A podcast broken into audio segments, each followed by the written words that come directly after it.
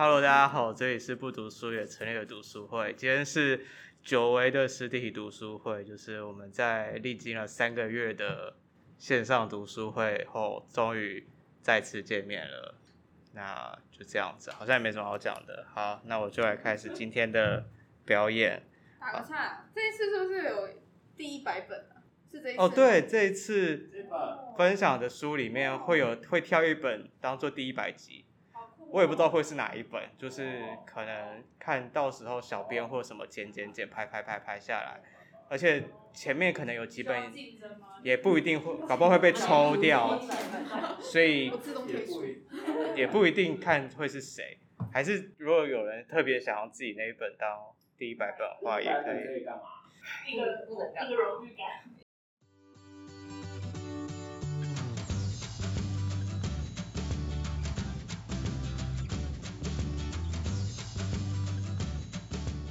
我今天要介绍这本书叫做《东京人》，它的作者是新井一二三。就是这本书其实是我在二手书店买的，因为它的封面很特别，就是它是桃红色的一本书，就是蛮显眼的。然后不知道为什么那时候就觉得，哎，好像可以看一下这本书。那这一次就我自己定了一个，就是给读书会的各位定了一个主题，叫做跟旅游。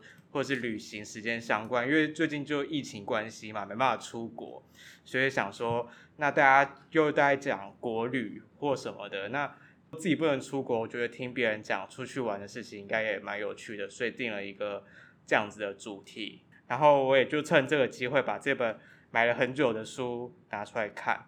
看这本书的时候，我才发现，原来他这本书他因为是二手书店买的，他在。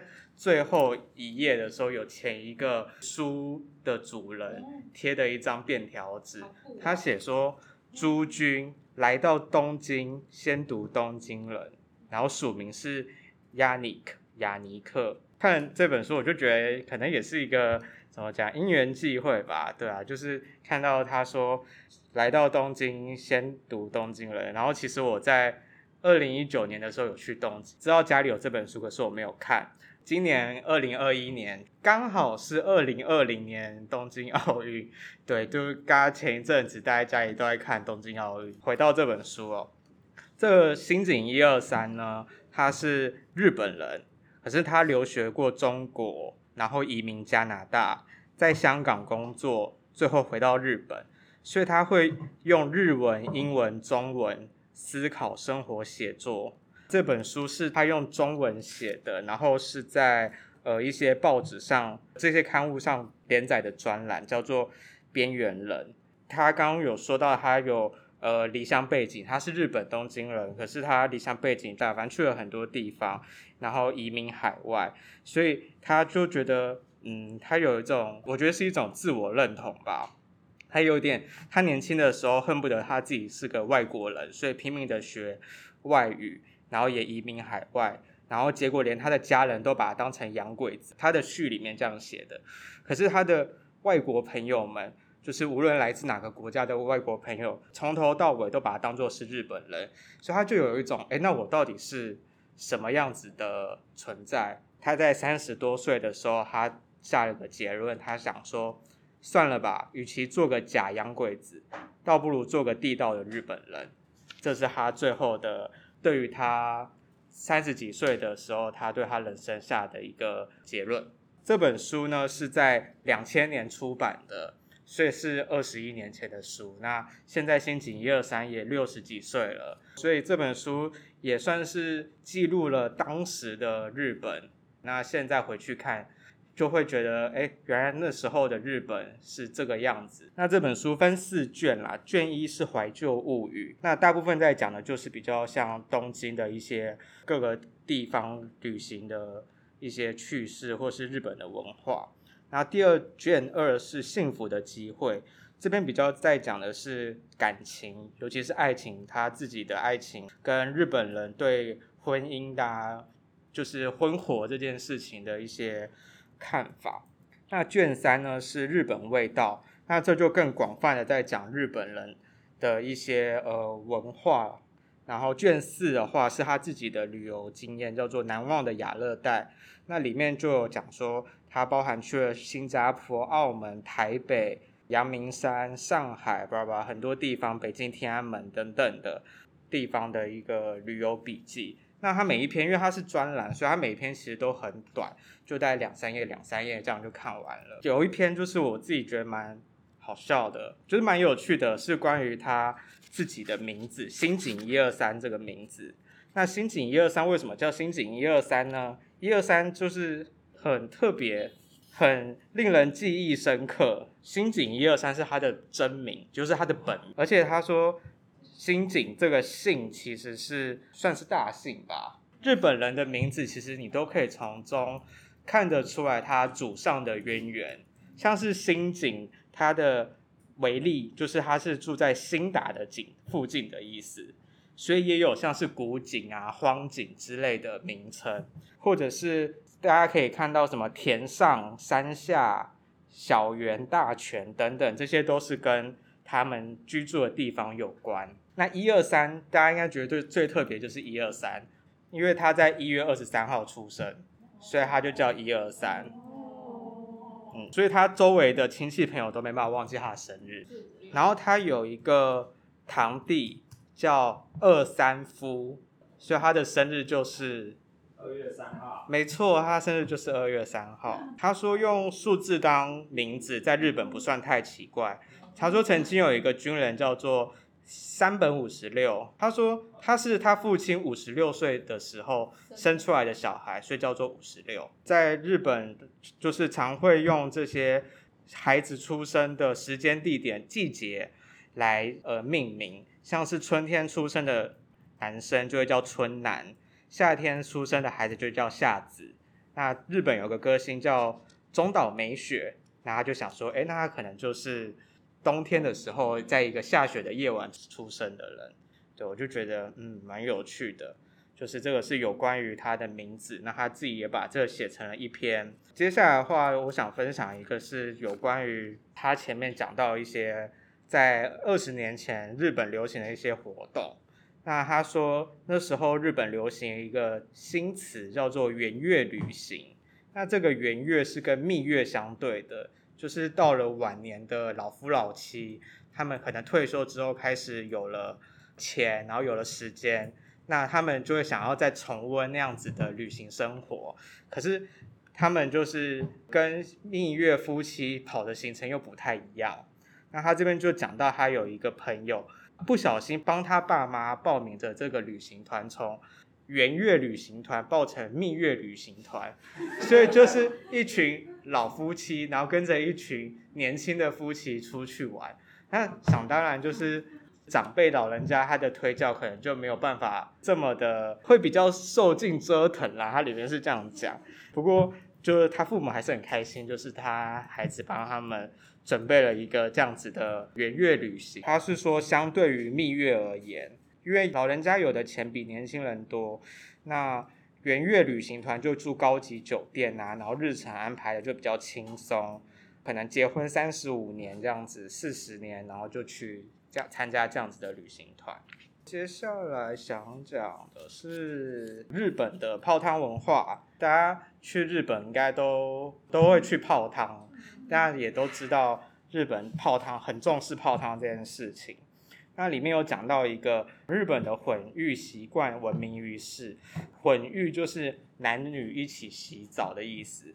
他说西方人一般认为那是野蛮的习俗。西方人觉得野蛮？我不知道这本书这样。自己也这样不是吗？这本书这样写的。罗马罗马大浴场。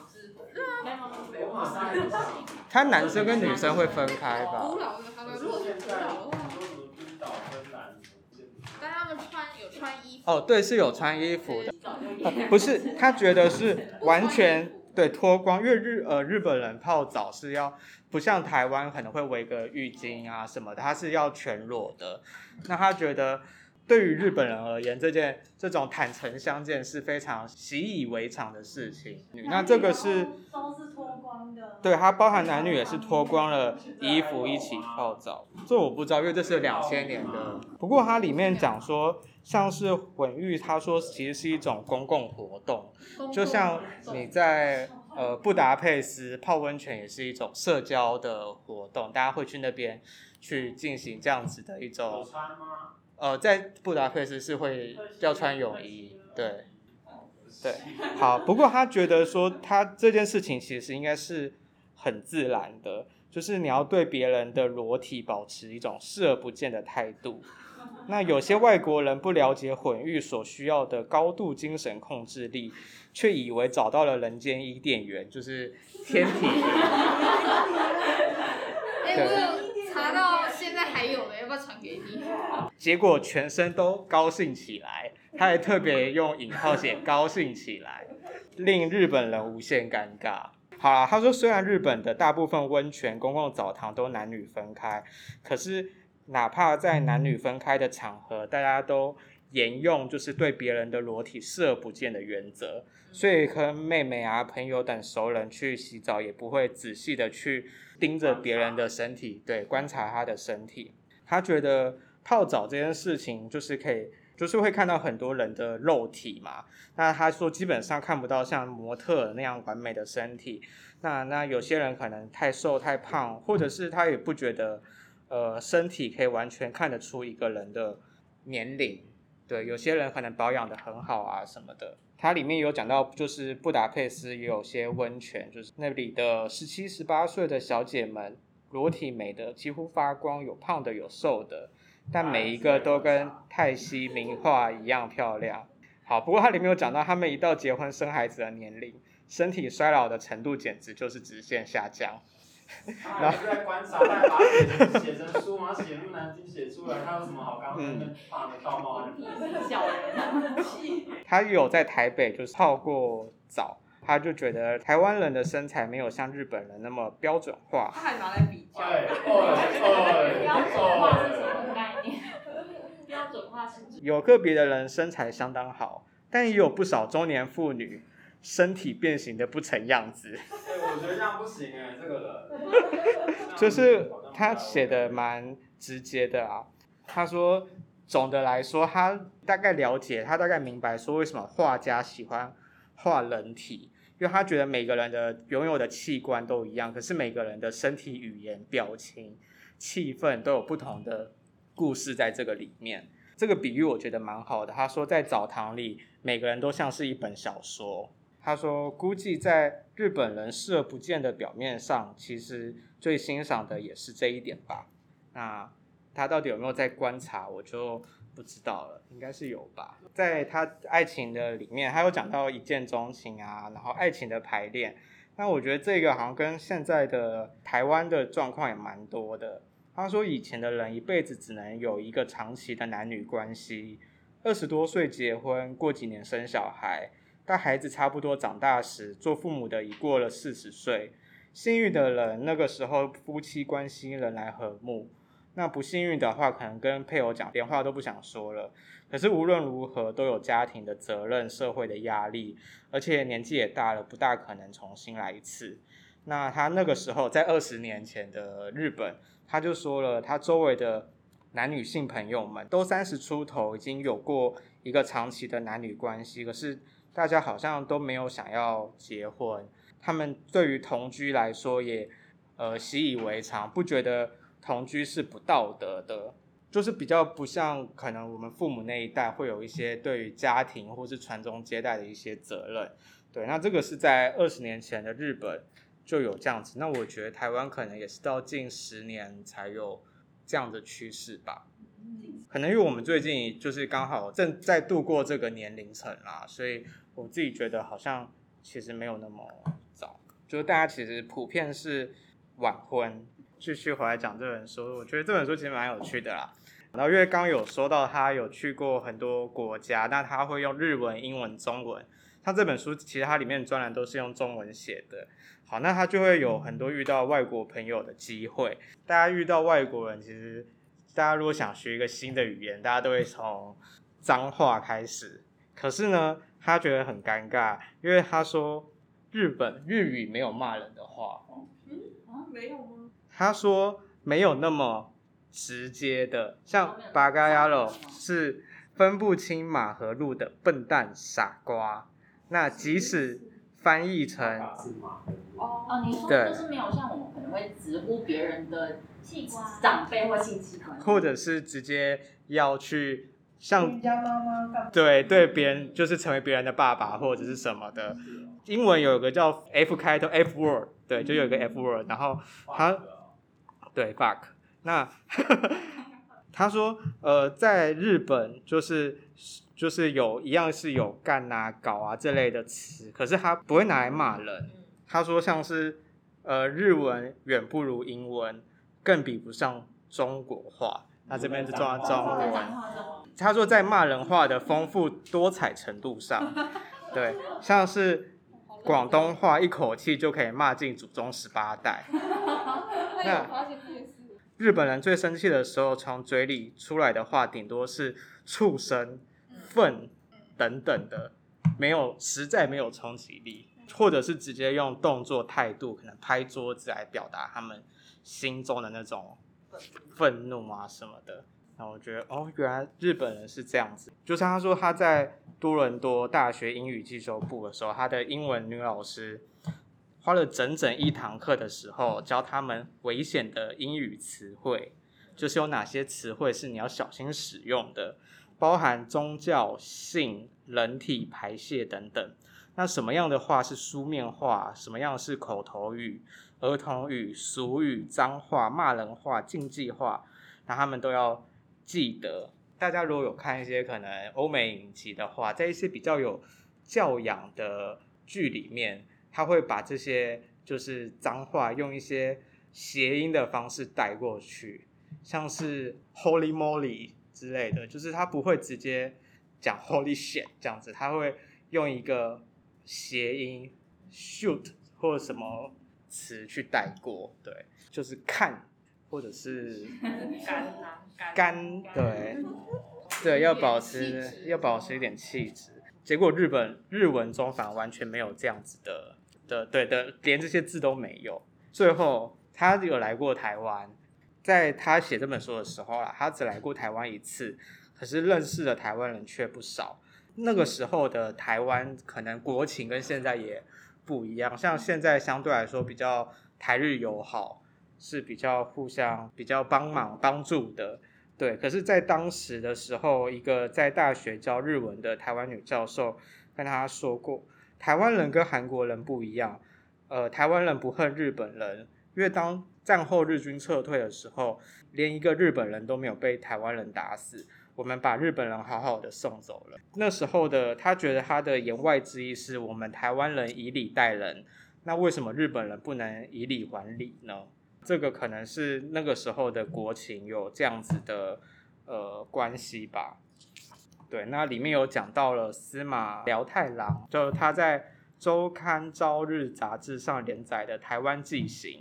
那里面就讲到，就是那个时候有一些日本男人会来台湾嫖妓的故事。他这本书，因为他可能发行的时间比较早，所以他讲说的是司马辽太郎没有特别述说这样的这些事情，而且日本的大众好像对台湾不大关心。那最近当然二十年后国情改变，那后来当然也有一些就是不一样。而且新井一二三还帮司马辽太郎的书写序，就觉得他虽然在这里说有一点点 diss 他，可是就是可能他们之后的关系有变好吧。我我不知道他在《台湾进行》这本书有没有特别提到，因为当时的总统是李登辉，那其实司马辽太郎跟李登辉的关系好像蛮密切的。他们是同期的学呃同学，他就问说，直接问先总统李登辉，他说他认为日本民族向来注重公家利益，却轻视私人利益，与中华民族正相反，就是孙中山所说的一盘散沙。看台北街头又繁荣又很乱，明显缺乏秩序。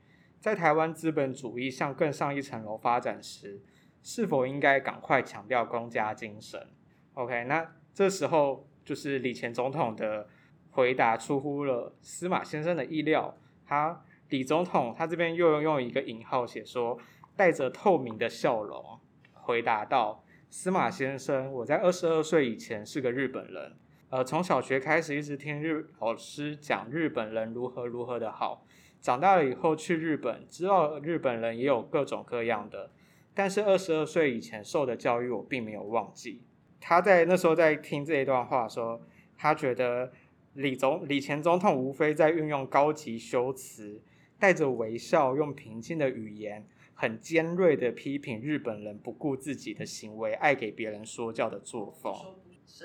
对，对，就有点，就是有点骂人不带脏字，然后也有点像刚就是宣说的那种，就是反讽的，就是我知道你们讲的很好，然后我不太，我不太会用那样的，我不太会用这种高级酸的方式说话啦，就是这样。对，我觉得是一本蛮有趣的散文集。对，那里面也有讲到他去后面就是他去其他各地啊，然后旅行玩的游记等等的。好，就这样子。那如果有对二十年前的日本、二十年前的东京有兴趣的话，其实可以看看这本书，那就是可以做一个对照吧。嗯，好，谢谢大家。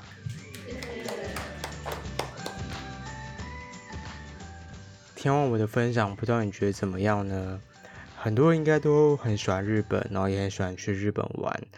不过最近因为疫情的关系，所以很多事情没有办法如我们所愿的去执行。所以可以趁这段时间做一些功课，了解一下日本。那这集就到这边，喜欢我们的话，记得订阅、追踪、分享我们的 Facebook、Instagram，还有 Medium 我们的社群媒体。上面会有我们最新的资讯在里面哦。那我们最近也有抽书的活动，赶快上 IG 看我们的活动办法吧。那我们下次见喽，拜拜。